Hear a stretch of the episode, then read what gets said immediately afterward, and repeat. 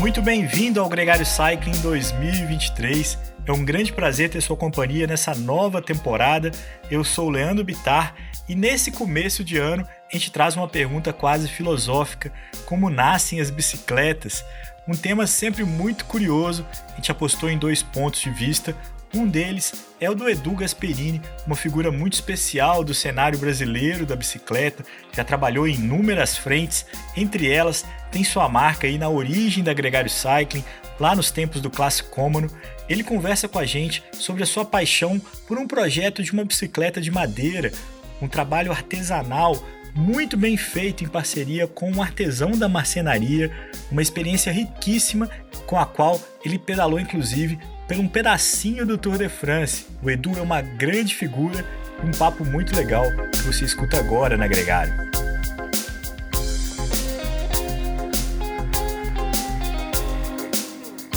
Gregário Cycling Podcast é apresentado por Ciclorotas SP CCR, um projeto feito por ciclistas para ciclistas. Jungle e Ultra Coffee, a combinação que eleva sua performance. Plant Power Perform Your Best. Ciclovia do Rio Pinheiros, a ciclovia que revoluciona o jeito de pedalar em São Paulo. Saiba mais sobre nossos parceiros na descrição deste podcast.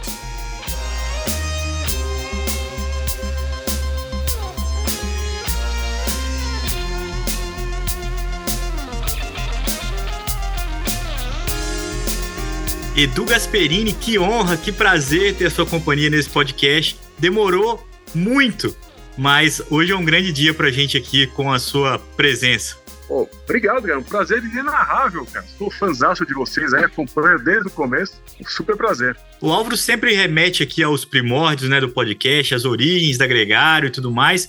E, e a gente tem uma gratidão muito grande a você, porque eu vim de um podcast que veio de um convite seu. É uma coisa que não passava pela minha cabeça na época uh, o trabalho que a gente fez junto com a Specialized ali, que foi a origem, o, o primeiro ali, o primeiro risco do que seria o podcast hoje. Você é parte disso e é muito importante para a gente registrar essas, essa satisfação de ter tido a oportunidade lá atrás, de ter tido o seu incentivo durante sempre, isso sempre continuou, e, e agora a tua presença aqui nos microfones. Isso é, isso é uma, uma gratidão muito grande que a gente tem por você nesse, nesse aspecto também, Edu. Ah, cara, pô, imagina, obrigado. É um prazer ter participado disso tudo. Eu sou fãzaço de você desde a época lá da, da VO2, lá no passado. É, acabamos virando amigos, graças a Deus. O Álvaro também conheci, né? Porque a gente pedalava junto. Eu acho que era na Race, né, Álvaro? Isso, Race. É... O, o, nosso Ricardo Arap, é a conexão de, de quase todos, todos também. nós aqui. É. O, o, o Edu,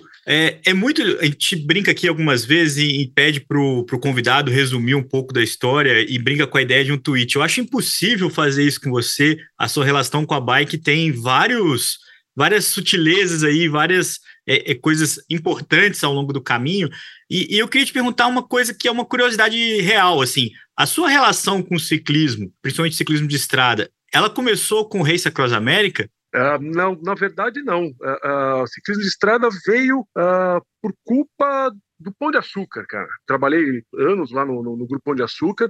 Eu sempre fui, bom, desde pequeno, né? Desde, compito de bicicleta há anos, competi de BMX quando tinha oito anos de idade. Até eu competia para a mesma equipe que o, que o Ravelli competia. Era lá em Tu, uh, para a equipe que era da bicicletaria Tomba. Você tem uma ideia como país tem. E eu, eu sempre fui do, do, da lama, né? Eu sempre gostei de, de, de trilha e tal, mas quando eu comecei a trabalhar no Pão de Açúcar, aquele ritmo maluco, né, de varejo, uh, o Pão de Açúcar tinha um, um time time de triatlon, que Sim. na época o, o, Marcos Paulo Reis era o, era o, o coordenador da, da, da, desse time, e sim, foi um dos principais benefícios de trabalhar lá, né? Logo quando eu comecei, já me falaram, olha, você tem esse, esse, esse benefício, quando me falaram do benefício do treinamento, eu falei, esse é o melhor de todos. E aí que eu comecei, na verdade, eu comecei primeiro o triatlon e depois o ciclismo de estrada. Olha, eu sabia disso não. É, pois é.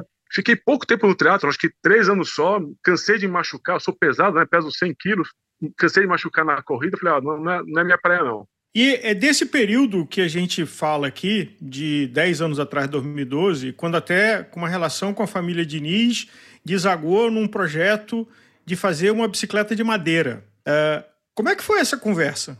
Minha paixão pelo ciclismo de estrada vem pro ano 2000, 2000, 2001 mais ou menos, né? Foi ali que eu comecei. Aí eu acabei saindo do, do, do GPA, uh, aí virei, virei consultor, comecei a fazer vários projetos e fui fazer um projeto com a Sônia Diniz e o Bruno Diniz, a, a irmã do Abílio e, o filho dela, o Bruno. E esse projeto consistia em ajudá-los a montar um, um, um, business de importação e distribuição de produtos relacionados a design, né, de uma marca chamada Select. Começou o projeto, né, trazendo é, itens de, de, de design, né, é, móveis, utensílios, até um, um, momento que, numa reunião com, com, com, esse, com, com o Stefano, ele me contou da paixão dele, que era a bicicleta, né? E que ele tinha uma marca de bicicletas que ele fazia de uma forma quase que artesanal, que é uma marca chamada Abit. É, são bicicletas um lugged, né? Com, com cachimbadas, um estilo totalmente retrô, estilo pisteira, enfim.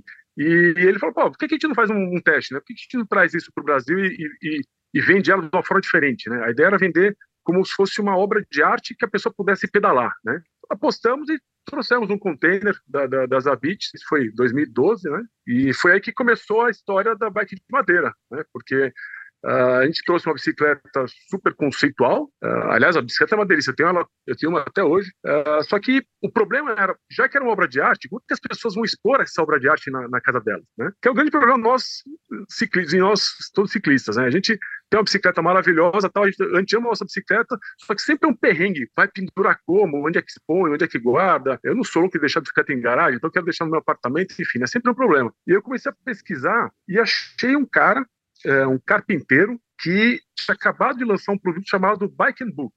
Era um suporte de bike é, de parede, onde você colocava bike e tinha espaço para colocar livros também. E achei aquilo genial, né? E encomendei pra, com eles, sei lá, acho que 30 unidades daquele negócio. O cara ficou maluco, como assim 30, né? É, é, é um, o cara é um, um, artesão acostumado a fazer peças únicas, né? Falou, nunca fiz tanta peça assim, né? Convidei ele para visitar a gente, para mostrar o projeto, né? para ele poder entender o, o, qual era a necessidade. E quando ele veio me visitar, a gente ficou batendo papo e ele falou: Putz, cara, adoro bicicleta também. Inclusive, eu tenho um projeto de uma bicicleta de madeira, que eu fiz um protótipo aqui, usei uma vez em volta do quarteirão, nunca mais usei, tá encostado, né? E aí eu fui visitar o projeto dele, né? Fui conhecer o projeto dele. Então, fui lá no ateliê dele, lá na, na, na Zona Leste, e, cara, eu dei de cara com uma bicicleta, uh, uma Speed. E aí, sim, eu sou, eu sou, eu sou velho, eu falo Speed mesmo, não é nada de road, uma Speed. aí, eu, olha que eu vi a bicicleta, eu fiquei maluco, né? Ela, ela também, e é engraçado que o, o, Jonas, né, que é o, que é o, carpinteiro, né, o artista, ele, ele não é um cara alto, né? E ele fez uma bicicleta também 56. Eu não entendi por que também. Falei, cara, eu quero testar esse negócio. Empresta para mim. Ela era um quadro road, né? Uh, e tal, com componentes super simples tal. Peguei a bicicleta e fui para Romeiros com ela. Cara, assim que eu cheguei em Romeiros, comecei a pedalar, eu fiquei maravilhado, né? Maravilhado. Primeiro, porque o design dela é impressionante, né? É, todo lugar que, que, você vai com a bicicleta de madeira pode ter a super bike do lado, mas o cara vai levar a bike de madeira, né? É, chama muita atenção, ainda mais a bicicleta speed, né? É, e segundo, e principalmente, porque a bike tinha um conforto absurdo, muito confortável. E aí eu estou falando de conforto ao rodar mesmo, né? Aquelas imperfeições do asfalto que, que, que, muitas vezes, aliás, a maioria das vezes transfere para o pro, pro, pro, pro teu corpo, né? Ainda mais para quem pedalou já com pneu é, 23, 21 uhum. até, né?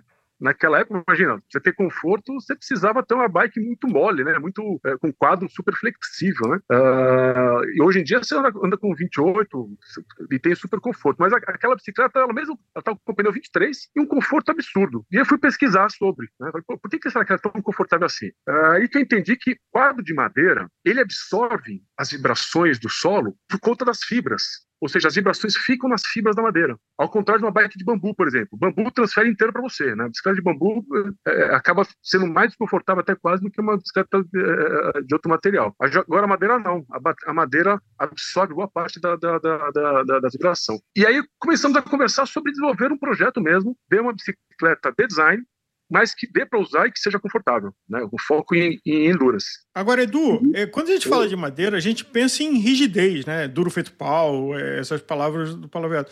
Como se o que uso da madeira se tem para uma bicicleta e você tem a palavra confortável? Porque como se fala para mim em madeira e confortável, ou é uma tábua que quebra, ou é uma tora que é, é, é tortura.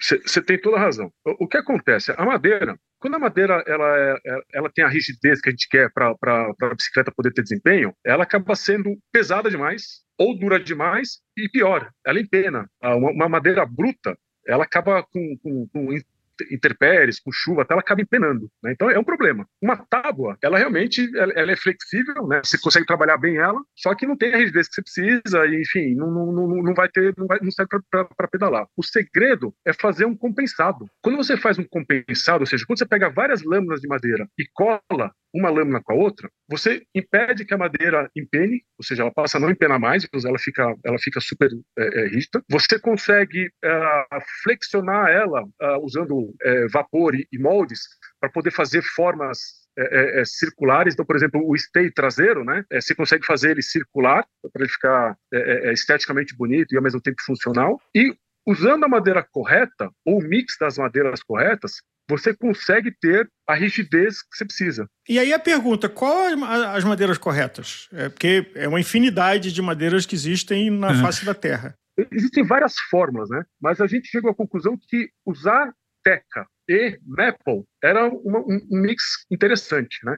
Teca é uma madeira que se usa muito para barco, uh, porque ela tem uma característica muito, muito especial, que é resistência à luz solar, né? ou seja, você pode, ela pode ficar no tempo é, que ela dura muito mais. Resistência à água, ela é fácil de manusear, você consegue fazer formas com ela de uma forma incrível, né? Então, você vê um, um barco, você consegue fazer várias, várias curvas e, e ela acaba é, aguentando isso. E ela é uma madeira leve, ela seria uma madeira perfeita para fazer o projeto, só que faltava rigidez nela, né? Então, a gente resolvia vários problemas na construção do quadro, mas faltava rigidez. E a rigidez a gente buscou na, na Maple. Maple é uma madeira muito típica, tá, principalmente na, na, na, América do Norte, né? A, a, a Maple ela é uma madeira que ela é muito rígida, muito rígida, ela é muito resistente, inclusive a fungos, é, é, é, ela, ela dura muito, e é uma madeira que, mesmo sendo rígida, das madeiras rígidas, ela é uma das mais leves. Então a gente fez um mix com essas duas madeiras, ou seja, literalmente um sanduíche, como se fosse um Lego, né? Juntando essas duas madeiras, onde a gente colocou mais uh, uh, maple nas áreas onde precisa ter mais rigidez, né? Então, por exemplo, lá onde fica o movimento central, na caixa de direção, no, no, no esteio traseiro, e usou a, a, a teca para fazer o revestimento externo e uh, onde você precisa ter, uh, uh, precisa ter mais leveza, né? E também uma flexibilidade melhor na construção. Então foi, foram vários testes. Todos nós fizemos oito protótipos, né? Misturando a madeira e vendo qual é a melhor composição e espessura para poder chegar no produto final. Então todo era um, um sanduíche de oito camadas de madeira. Pra, no modelo final ele tinha oito camadas. Oito camadas de madeira. Ô Edu, e até chegar nisso, você está contando aí já o resultado, qual que foi uh, o tempo, assim, como é que foi a, a, a, vivência disso? Porque eu imagino que você deve ter partido do ponto de partida de uma bicicleta, dois triângulos, e, e começou ali colocar todos os elementos, né? Tanto a parte artesanal é, do Jonas, a parte da geometria e a pedalada em si, que é a experiência de, de estar ali em cima da bicicleta. Como é que era, como é que foi esse processo? Como é que, quanto tempo durou isso? É, do, do, vocês partiram no protótipo que ele já tinha, mas é, de pegar o primeiro protótipo já com, a, com as quatro mãos e, e, ir seguindo em frente? Ao, ao todo foram dois anos de, de desenvolvimento. Nesses dois anos, eu, eu assim, primeiro nós partimos da, da, da, premissa que precisamos ter uma geometria ideal. E eu comecei a, a lembrar das bikes, como eu gosto muito de testar bike, de, de, enfim, eu sou um cara pesado, né? Mas eu, eu tenho eu tenho uma sensibilidade boa para isso, porque devido ao, ao, meu peso, toda vez que eu vou pedalar, eu, eu testo muita torção da bike, né? Então, eu, na hora de escolher uma bike, eu sempre vejo uma bike que torce menos, né? Uh, e ao mesmo tempo seja confortável. Uh, e a bike mais incrível que eu, que eu tinha pedalado até então foi uma BMC, uma Road Racer. Uh, eu tinha achado aquela bike incrível. Ela, ao mesmo tempo, era uma bike de endurance que uh, entregava um conforto absurdo, uh, mas tinha um desempenho legal. Partimos daí, né? Falei, bom, ao invés de ficar. Eu comprei livro pra caramba, viajei, comprei livro sobre geometria de bike, fui estudar, fui estudar, fui estudar. Falei, quer dizer uma coisa? Eu vou pegar a geometria de uma bike que eu curta, a partir daí a gente vai mexendo em cima dela, né? Então a gente começou copiando a Road Racer, ipsis litteris, né? Cada ano fizemos o, o segundo protótipo, né? O, aquele primeiro foi, foi mais um ensaio do que outra coisa, né? E foi um teste mesmo na estrada, né? Porque quem me, quem me conhece sabe que desde aquela época todo treino, prova, letap, eu só fazia de bike de madeira. Podia ser a prova que fosse, até o próprio o Arapi organizava o Giro da Race, né, que era uma prova de etapas tal, e eu ia pro Giro da Race com bike de madeira, e, enfim, tudo que eu fazia, eu fazia com bike de madeira. E fui quebrando, e fui quebrando, fui quebrando Então, Edu, essa é a minha pergunta. Antes da gente, porque tem uma história vindo aí, mas antes da gente, vamos falar do material madeira. O que, que você aprendeu desse material? Por exemplo, ele quebra de uma hora para outra? Como é que é a manutenção? Até como é que vocês no, no, no produto, na oferta do produto, estavam? Porque a madeira, o cara pegou uma chuva, aí ela encharcou inteira, empenou. Ou, ou, o que, que vocês aprenderam, quer dizer, desse material, do uso dela de estrutural e do uso dela de manutenção? Sabe que é engraçado, né? As pessoas compram bikes caras, né? E acham que a bike é um tanque de guerra, né? E que não, não precisa cuidar. O que, que eu fiz? Eu, eu parti da mesma premissa, né? Eu não cuidei da bike. Eu, eu testava a bike sem cuidar. Então, só pra você ter uma ideia, eu transportava a bike no rec, na chuva, chegava em casa e não enxugava. Eu falei, eu, vou, eu vou fazer exatamente como um ciclista mediano faz, né? Quer é, é, pegar a bike, usar, deixar ela molhada e pronto, né? Para justamente testar os limites, né? Eu já sabia, através, obviamente, do, do, conhecimento do Jonas, de que a madeira é um material que é, é, é fácil você perceber se ela vai estourar, né? Primeiro que ela não, ela não quebra de uma vez, de uma hora para outra você vai sentindo as fibras dela quebrando e você, não só visualmente, como usando o produto, você consegue saber se vai, se vai dar problema. Então, depois de cada pedal, eu olhava a bike inteira, inspecionava e via, putz, tem alguma rachadura? Tem alguma coisa que está que tá, uh, prestes a quebrar? E aí que a gente descobria onde é que estava o problema. Mas na prática mesmo, a madeira ela avisa. Ou a bike começa a ficar mais flexível do que é normalmente, ou você começa a ouvir o barulho do cleque, né? ela não vai quebrar de uma vez. E o que aconteceu, inclusive, foi até engraçado, o primeiro aprendizado que a gente teve é que o problema não é a água em si, o problema é a água que cai no city tube, que entra no canote e fica empoçada dentro do city tube. Primeira vez que achou ali, porque é uma área que não seca fácil, né? Tinha um dreno para água sair, mas o dreno não era grande o suficiente e uh, não era invernizada por dentro. Então a água ficava empoçada lá e rachou. Foi aí que a gente, nesse processo todo, a gente começou a, a passar um selante dentro também para poder uh, resolver essa questão. Mas na, na prática é madeira não precisa ficar é, que, é, que é barco, né? Você usa um barco, um barco de madeira, você não precisa ficar enxugando ele, né? Você tem, você tem que você tem que fazer Seria engraçado você comprar um barco e falar assim, ó, tem que enxugar todo dia. Pois é, imagina só os vikings enxugando barco toda vez, né? É, é, é, mas você tem que fazer assim, pô. Na, na, época dos vikings, os caras, o que, que eles faziam? uh, lixavam toda hora o barco, uh, passavam, acho que era óleo de, de, de baleia, não sei o que elas usavam lá para misturado com piche, não sei. mas você tem que fazer uma manutenção diferente. Né? Então, toda hora você tem que dar uma lixadinha de leve e passar de novo. A gente não usa verniz, a gente usa um outro produto, óleo de tung. tung é uma árvore que tem um óleo você sela a, a, madeira e deixa os veios mais aparentes, né? Fica super bonito. Então, uma vez por ano, você passando uma lixa fina e passando stem, o quadro fica novo. Edu, eu imagino que com essa eh, característica artesanal e a baixa escala, o valor que vocês conseguiam vender essa bicicleta para ter algum lucro era devia ser alto, né? Quanto, a quanto vocês vendiam essa bicicleta lá em 2012, 2013? Ah, putz, aí, aí, aí que a gente começa o problema, né? A gente chegou, come, começou por 3 mil reais e aí a gente foi subindo uh, ah, para sete, né? É, é, é, a gente foi vendo que realmente tinha que, que, que ter lucro e, e, e, tinha que pagar, os custos eram muito altos, né? Uh, mas o preço final acabou ficando em sete mil reais. E o engraçado é que as pessoas achavam caro, né? Um quadro leva um mês para ser feito, totalmente manual, e falando sete mil reais é, é, é, é, muito caro. Prefiro comprar um de carbono. E pesava quanto? O quadro pesava em torno de um quilo e meio a mais do que um quadro de carbono. Que não é absurdo. Não é absurdo. Ali ia ficar em quê? A, 8, 9 quilos com, é, com, montada com roda e grupo? A, a, minha, a que eu usava, era tamanho 57. Uh, ah, eu usava ela com, inteira com campanholo, com uma, com uma roda Fulcrum, uma Racing Zero. Ela pesava 8 quilos e 900. É, e você com 100 quilos, então 8 quilos 900 não, não vai ser isso que no conjunto ciclista bicicleta vai fazer a diferença de chegar lá em cima no alto E, né?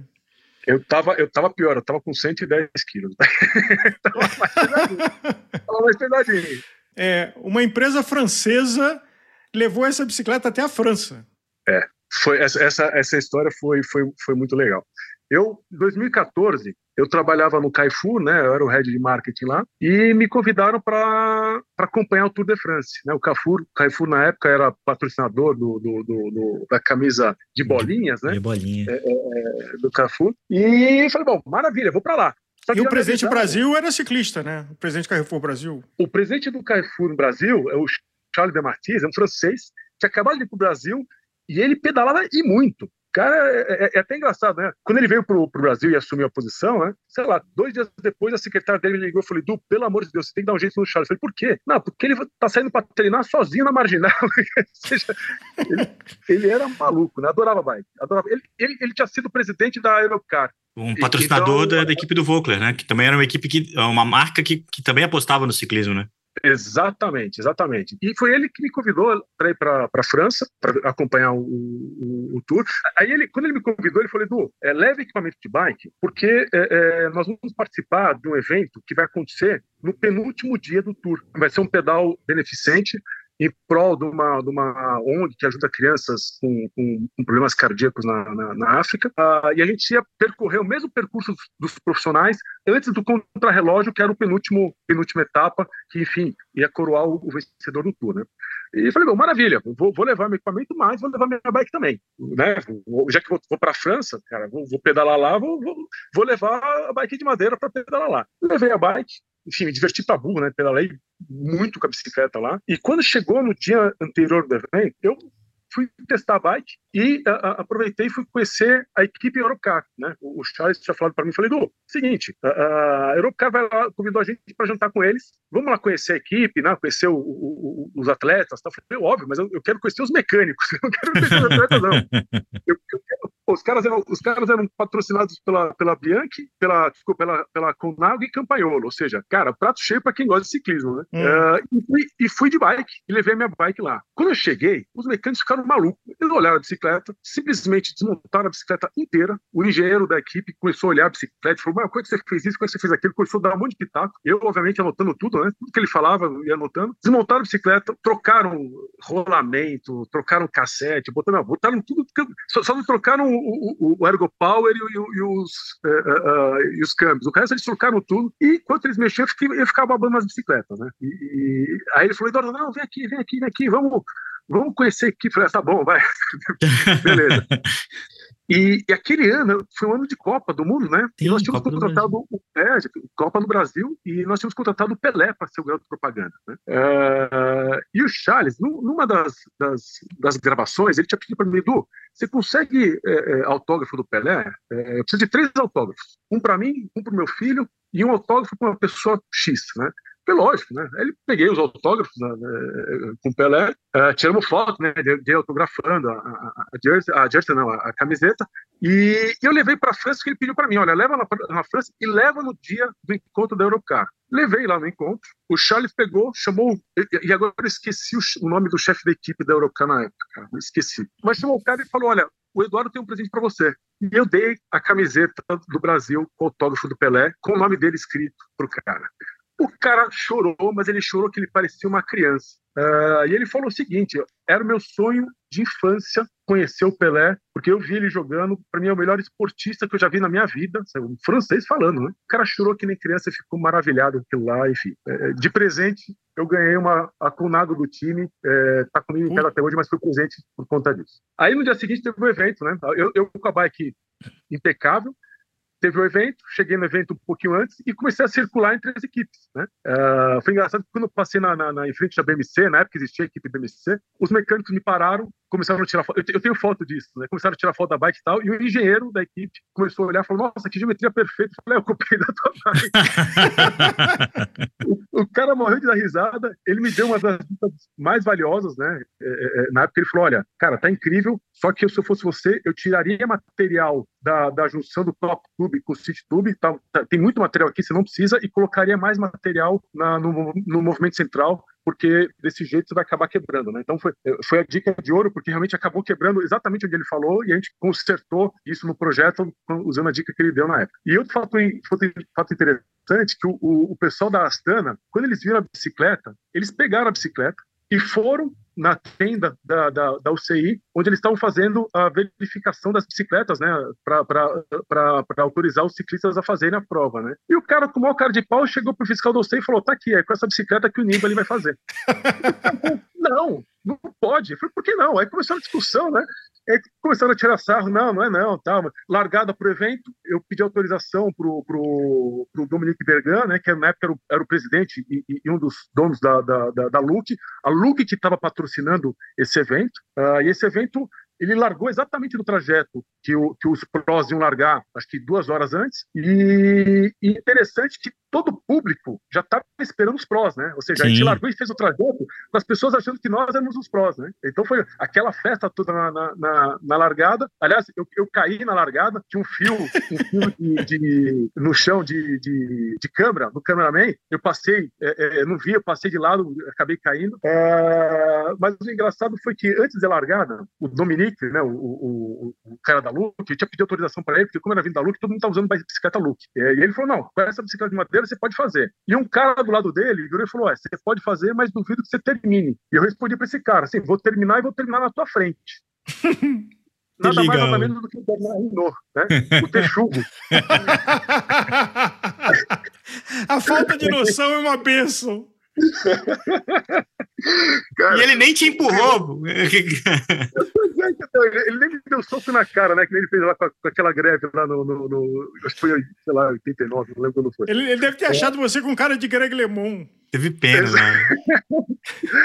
mas, foi, mas a, gente deu, a gente deu risada, né? E até assim, tem, tem foto, ele pegou a bike, levantou a bike e tal. Ele falou assim, ele ficou dando risada, ele falou, realmente, falou, parabéns, mas duvido, duvido que você termine mesmo, né?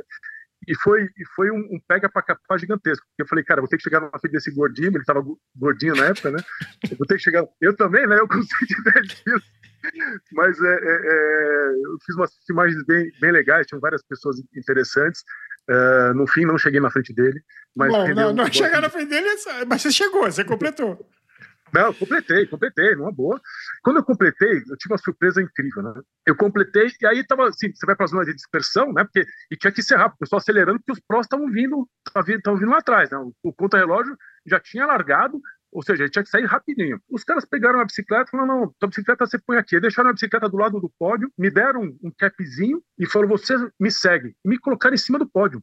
E eu, cara, o que está acontecendo? Ele falou, ah, não, você vai ficar aqui e tal, você vai, você vai ajudar a gente. Imagine vocês que quando terminou a etapa, uh, o Nibali foi, foi campeão, uh, obviamente, do, do, do, Tour aquele ano, a Saga foi camisa verde, o Tontão aqui em cima, lá em cima do, do palco, uh, do lado de, de, de, duas pessoas, dois outros patrocinadores, Bernard Hinault, entregando, dando os parabéns para os campeões, cara. E o pessoal aqui no Brasil ficando maluco, né? Falou, o que você está fazendo lá, cara? Eu fiquei completamente mal. Eu vi isso ao vivo, Edu, e foi uma das coisas mais insólitas que eu. Falei, pô, conheço esse cara. Puxa, conheço esse cara. Pô, é o Edu, cara, é o Edu, o Edu tá no pódio do Tour e tal. E eu não entendi o que, que tinha acontecido, como é que você tinha parado lá. Eu falei, poxa, o, o que, que ele fez? Como é que, como é que história é essa? E logo você depois explicou o que aconteceu e, e foi super feliz né, nessa experiência. Né? Agora, Edu, Pô, não, você que é o cara de marketing, é, esse product placement é, não tem preço do que você narrou da quantidade de. Você não tinha os cartões de visita, você está interessado em comprar uma? Está interessado em comprar uma? Olha, Álvaro, eu vou te falar uma coisa, cara. Sabe, casa de ferreiro espeta de pau, né? Eu não fiz isso e me arrependo amargamente porque o mercado para essa bicicleta era lá, não era Brasil. Não fiz isso lá, mas eu corrigi isso depois no Brasil. Quando eu voltei no Brasil, eu corrigi isso. E foi ali que a gente desenvolveu o, o, o, o produto final. É, testei ele por mais seis meses antes de, de, de vender. Né, testei com as condições mais absurdas do mundo, né? Fazendo, fazendo tudo quanto é tipo de prova. Não, não, não secando a bike depois de, de chuva, ou seja, a bike não deu mais problema. É, foi aí que a, a Shimano é, me chamou para desenvolver um projeto em conjunto com eles. Eles iam lançar um grupo novo, eles já tinham lançado lá fora, iam lançar aqui no Brasil, um grupo chamado Metrea, é um grupo focado em, em, bicicleta urbana, com um conceito bem interessante. E, e, eles queriam lançar esse produto usando um quadro diferente. Só que tinha um problema. Esse grupo só era uh, freio a disco. Não existia ele hum. freio mecânico. Que é outro é, bicho, né? Porque a, a, as forças físicas de uma bicicleta de disco são muito diferentes de uma é, de pinça, né? de freio de aro. Exatamente. O triângulo traseiro teve que ser totalmente redesenhado, totalmente. E foi super complicado, porque não só se preocupar com, a passagem do, do, do, do, conduíte que é maior, né? ou seja, o conduíte de, de, de hidráulico é, é, tem um calibre maior, mas principalmente com a torção do freio a disco num lugar onde normalmente não teria torção. A gente conseguiu desenvolver isso, a bike ficou incrível, incrível. Nossa, a bike ficou, como ela ficou linda.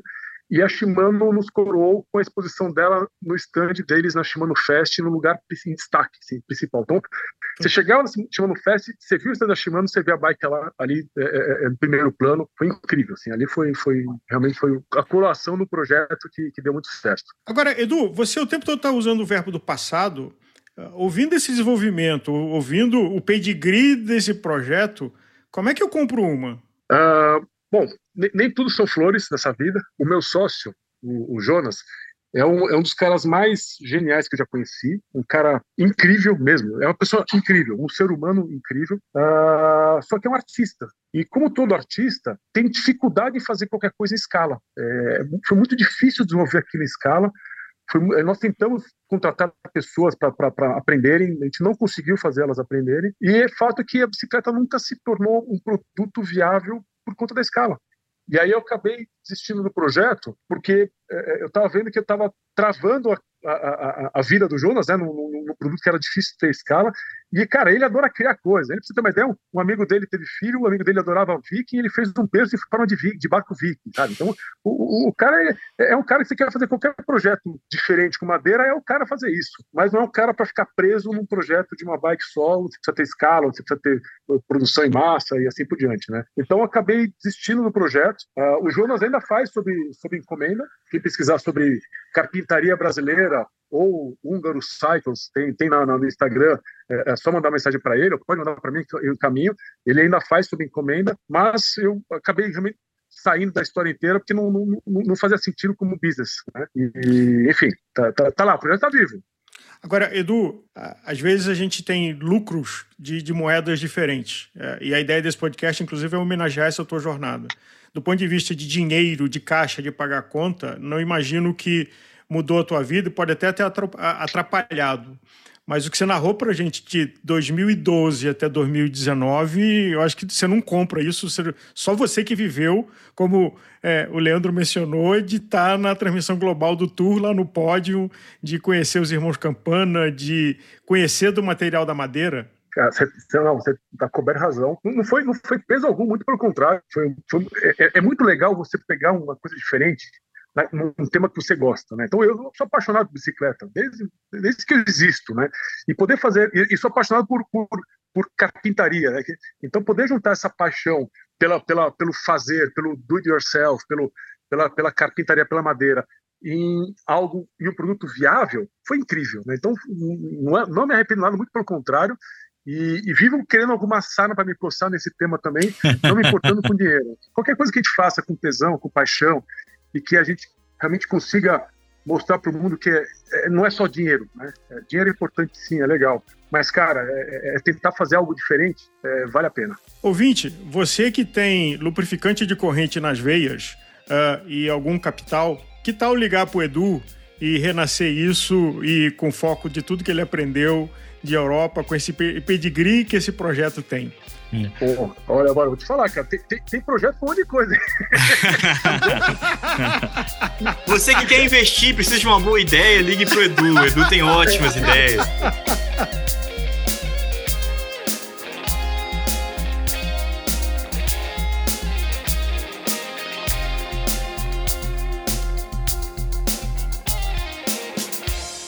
Conheça os produtos Gregário, itens de qualidade com a nossa identidade a caramanhola preferida do pelotão com a nossa cara. Conheça a Fly Elite, edição especial Gregário. O link está na descrição desse podcast.